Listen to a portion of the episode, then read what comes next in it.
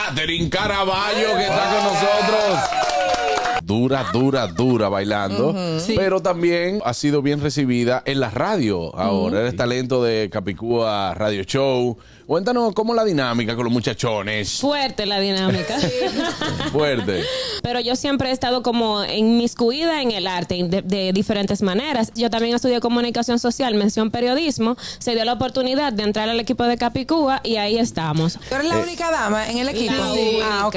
Tratar de que entiendan que ya tú no eres la bailarina, que eres la comunicadora, es un proceso, yo lo estoy viviendo, pero también estoy asumiendo mi rol de calmar las cosas. Señores, bájenle dos porque a veces le entran a la gente muy fuerte. Los tigres, los tigres tanto cuerda, tanto cuerda, los tigres. Los tigres. Claro. Sí, güey. El público me ha, me ha recibido bastante bien, me tratan muy bien, no me puedo quejar del público, de Se verdad. enamoran los tigres. ¿eh? Claro, eso va por default, dime. Y no- y no Hay que solamente estar consciente. allá. ¿Ya el baile no va a seguir siendo parte de tu vida o tú vas a seguir bailando como, como un extra? Porque tú eres una dura en el baile, tú no puedes dejar eso, hija gracias. mía. Para nada, no. Yo no he dejado de bailar nunca. Ah. Al contrario, mi fuente principal de ingreso es el baile. Yo tengo una escuela de, de danza, se llama Piruete Escuela de Danza. Se puede vivir el baile aquí en este país. Claro, se puede. No te voy a decir que tú vas a ser millonario ni rico, pero puedes vivir dignamente. y- Porque yo toda la vida trabajo del baile. El gusto, el gusto de las 12.